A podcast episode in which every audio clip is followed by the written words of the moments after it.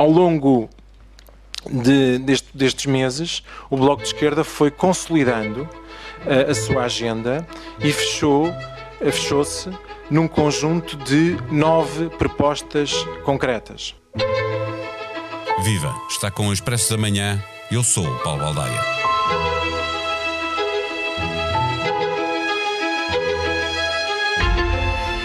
O divórcio com o Bloco de Esquerda é oficial, numa guerra de palavras que se fazem público, a confirmar que no curto espaço de tempo em que nos tentaram convencer que havia uma tentativa de aproximação, mas não houve que um jogo de sombras entre o Partido Socialista e o Bloco de Esquerda que servia de preparação para este passar de culpas. Não houve bloco ano passado, não haverá este ano e já ninguém acredita que haja no próximo ano, se lá chegarmos, para aprovar o último orçamento da legislatura. A última hipótese volta a jogar-se com os mesmos que viabilizaram o orçamento deste ano. PAN, PEV e Partido Comunista.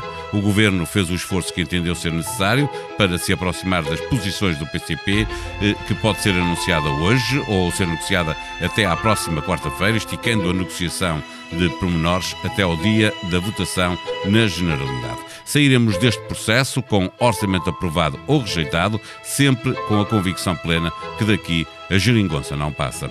Neste episódio, conversamos com o diretor adjunto do Expresso, Martim Silva.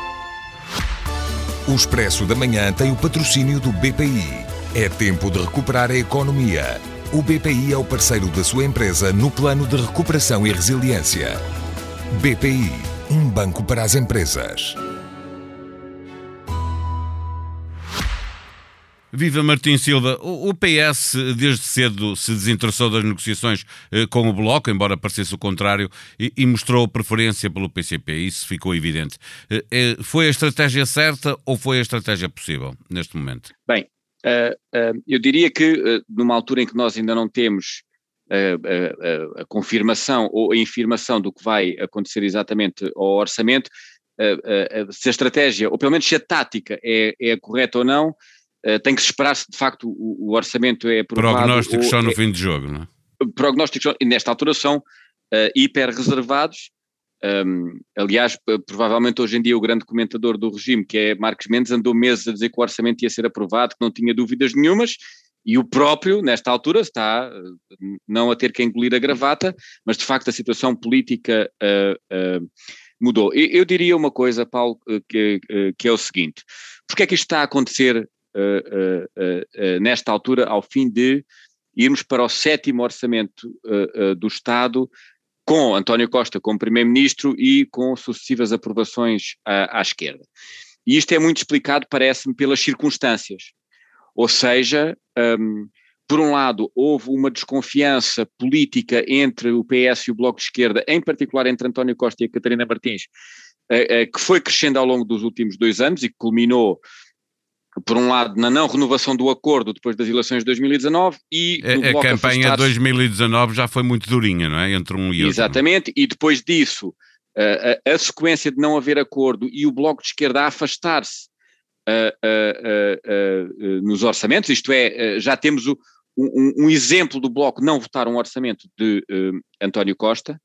Uh, por outro lado, eu acho que há, há, há um desgaste uh, que se sente ao fim de seis anos de, de, governação e de, eh, de alguma maneira, de entendimentos entre os diversos partidos, o que seria mais ou menos eh, normal e expectável.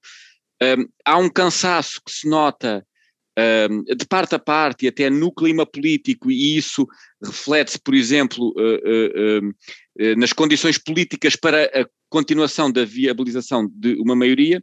Terá havido alguma arrogância, se posso chamar assim, da parte uh, dos socialistas e de António Costa ao acreditarem que depois de falharem a maioria absoluta em 2019 podiam uh, continuar com uma espécie de geringonça 2.0 sem acordo escrito e na medida em que até a geometria do Parlamento podia permitir outro tipo de acordos que não apenas aqueles estritos que tinham acontecido nos e primeiros quatro e anos. permitiu, porque entrou o PAN, uh, o PAN Exatamente. e o PCP mas, mas, e PEB fazem uma ao, maioria. Ao, ao fazeres esse cálculo político, isso ao mesmo tempo acarretava riscos, que era o facto de não haver um acordo escrito de que garantia de alguma maneira a aprovação dos orçamentos, como se está a verificar agora com estas uh, uh, condições todas. E por último, um que eu acho que é decisivo nesta altura, que se chamam eleições.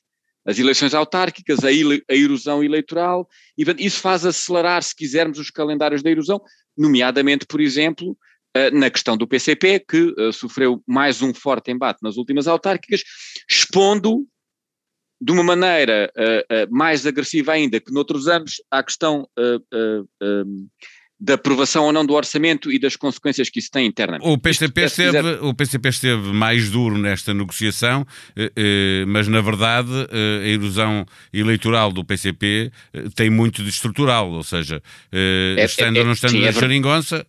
É, é, verdade, é, verdade, é verdade, e aliás, uma das coisas que politicamente se tem dito ao longo dos tempos, que é que o PCP tem sido penalizado de alguma maneira eleitoralmente por ter sido a, a maioria, a maioria, a, a muleta do PS, eu acho que uh, uh, está por provar. Isto é, a erosão do PCP tem 40 anos. Quer dizer, o PCP teve o seu zénite. Basta regressarmos a 2019 e perceber que o PCP perdeu uh, votos em relação à eleição anterior, mas o Bloco de Esquerda, que esteve na mesma geringonça, ganhou em relação à eleição anterior. Sim, mas admitamos que haja pelo menos esse efeito de, na medida em que há uma erosão contínua e crescente, o PCP tem de buscar uma razão e se calhar é mais fácil ir buscar, a razão próxima do que a razão Sim, internamente Agora, são divididos, claramente. Sobre exatamente. Agora, dito isto, há, há, dois pontos que eu acho que são muito paradoxais nesta altura e nós temos vivido as últimas duas semanas com o país político em suspenso, com a possibilidade muito séria de, pela primeira vez, um orçamento de Estado não ser aprovado. Agora, eh, eh, há duas coisas aqui que não fazem sentido. Isto é, se nós olharmos friamente, eh, sem vestir qualquer camisola partidária ou de qualquer espécie de campo político. Um, uma crise política nesta altura não faz sentido. Não faz absolutamente sentido, se é que alguma vez faz, nesta altura não faz seguramente, quando ainda estamos a viver uma pandemia, embora em Portugal aparentemente as coisas estão mais calmas, mas lá fora há muitos exemplos de muitos países em que a, a crise ainda é muito aguda e nós não sabemos verdadeiramente até que ponto é que estamos livres da pandemia. Isto, por um lado, o que torna um bocadinho insano uma crise política com a instabilidade e a imprevisibilidade que ela gera. Segundo ponto, é, é, se nós olharmos para os seis orçamentos de Estado anteriores do Partido Socialista e se pensarmos que a aprovação à esquerda uh, uh, tende sempre a, a ter como mote essencial a consciência social desse orçamento, eu acho que não há uma pessoa em Portugal que possa dizer que este orçamento tem menos pendor social do que qualquer um dos seis anteriores que foram aprovados. E isto torna a coisa muito paradoxal. Mas pode dizer, pode dizer coisa uh, parecida. Pode dizer que nunca houve condições uh, uh, para aprovar mais medidas do que há agora. Porque não há o teto dos 3% no déficit e porque vem aí um PRR.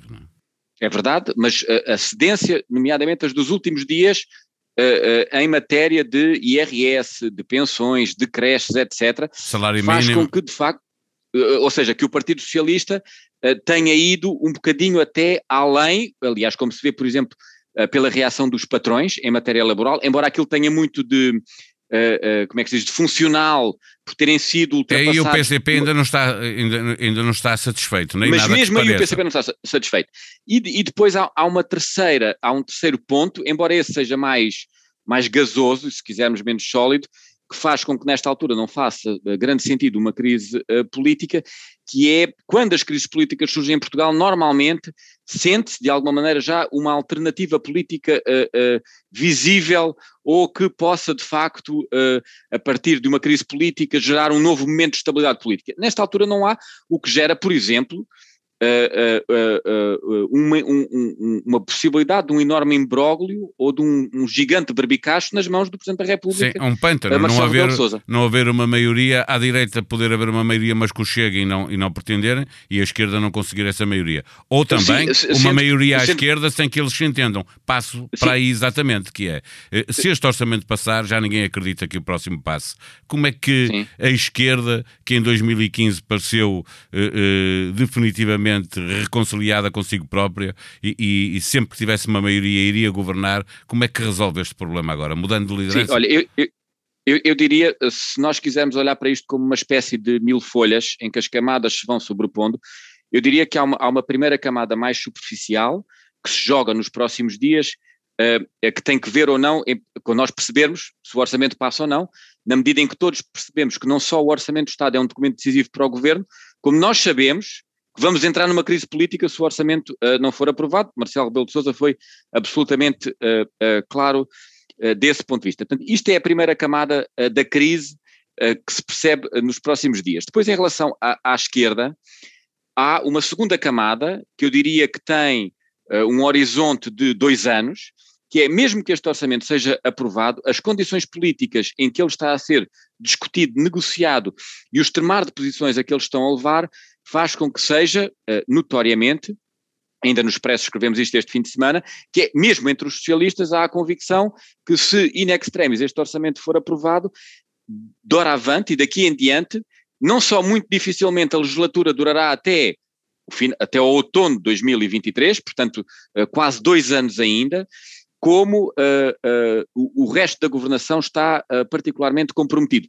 Pode estar comprometido, como tu disseste, no orçamento do ano que vem, que já ninguém vê como é que possa eh, vir a ser aprovado, como pode estar comprometido até antes disso a, a estabilidade política, por exemplo, quando as coisas se extremam de tal maneira, se novamente surgir o que nós chamamos um, eh, uma coligação negativa no Parlamento, eu não gosto muito da expressão, mas ela existe e é fácil de entender, isto é, se todos os partidos da oposição se juntarem para aprovar uma medida contra a qual uh, ou contra o, o, o, que defende o governo e o Partido Socialista, isso facilmente pode, nesta altura, gerar o fim uh, deste ciclo político de governação de António Costa. Esta é a segunda camada a médio prazo. E depois há uma que tu falaste, que eu acho particularmente curiosa, é difícil fazer história em cima dos acontecimentos, mas eu acho muito curiosa, que é o que aconteceu em 2015, gostes ou não, foi o desbloqueio de, de um bloqueio que existia desde o início da nossa democracia.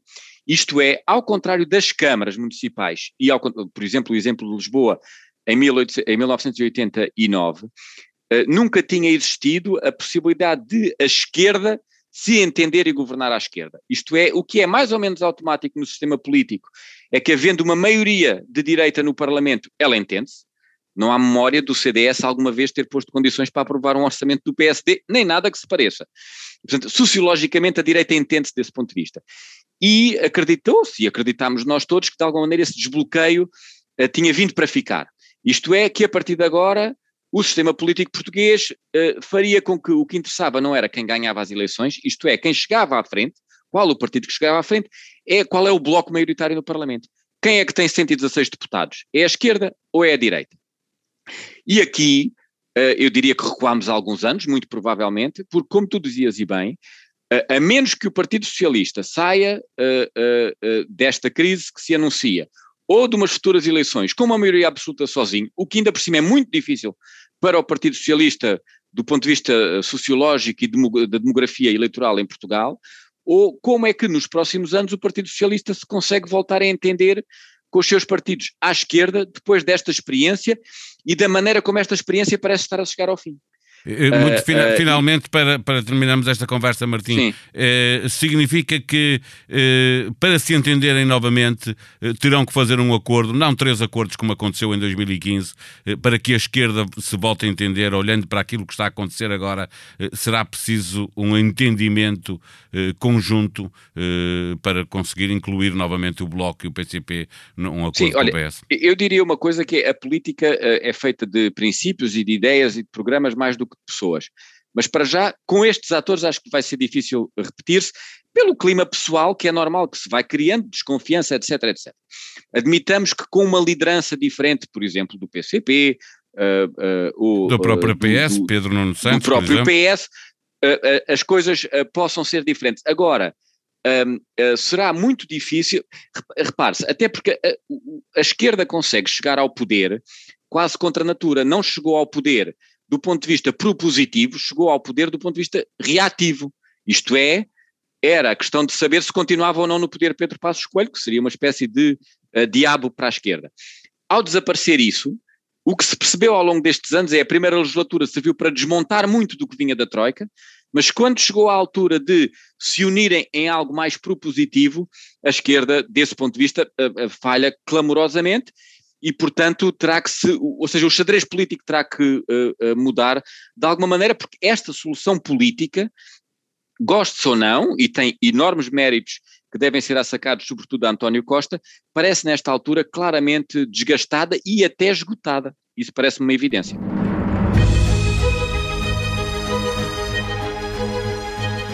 O número de ofertas de emprego que impõem como requisito de recrutamento a vacinação contra a Covid-19 disparou nos últimos dois meses nas várias plataformas globais de recrutamento. Em alguns casos, as ofertas que exigem vacinação aumentaram mais de 20 vezes desde o final de agosto. Em expresso.pt, a entrevista que fez a capa da revista na edição desta semana. Um romance nascido da indignação, uma saída de jornalismo com sabor a derrota, conversa com Miguel Sousa Tavares em Matalote, uma entrevista de Cristina Margato com fotografia de Tiago Miranda também da revista, para ler online, o ensaio jornalístico de Inês Serra Lopes.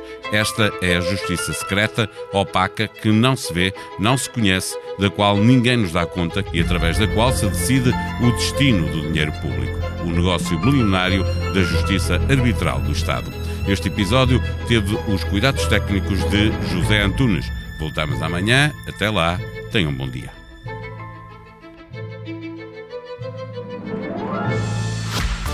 O Expresso da Manhã tem o patrocínio do BPI. É tempo de recuperar a economia. O BPI é o parceiro da sua empresa no plano de recuperação e resiliência. BPI, um banco para as empresas.